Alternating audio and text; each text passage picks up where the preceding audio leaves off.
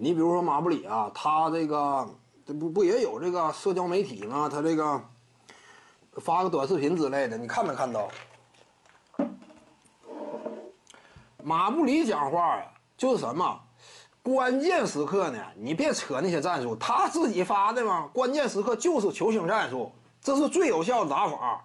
这点也印证了什么？从一个 NBA 级别的球星，从一个 CBA 现役教练口中说出，印证了那点呢。关键时刻战术都是扯，基本都是球星单打，这是最有效的。看没看到？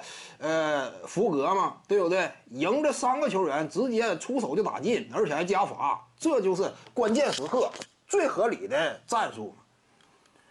你至于说呢？如果球队当中啊，拥有一个啊铁人一般的。身体能量啊，非常爆棚的，求胜欲望也十足，而且职业生涯阶段呢，正是对荣誉极度渴望的那个时期。你比如说，拥有一位勒布朗詹姆斯这样的，他巅峰期真是，那就我就是有实力，有这种精力，我打个四十来分钟，我每一个回合都是围绕我在打。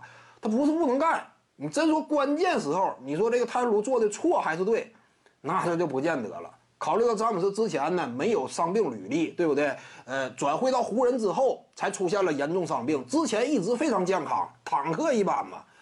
那你说那会儿他如果选择对还错呀？关键战役我怎么打呀？划了一堆战术，最后有可能输得很惨呐。那怎么办？詹姆斯今天你就得多受累。那你说从这个角度理解，是不是也是一种选择呢？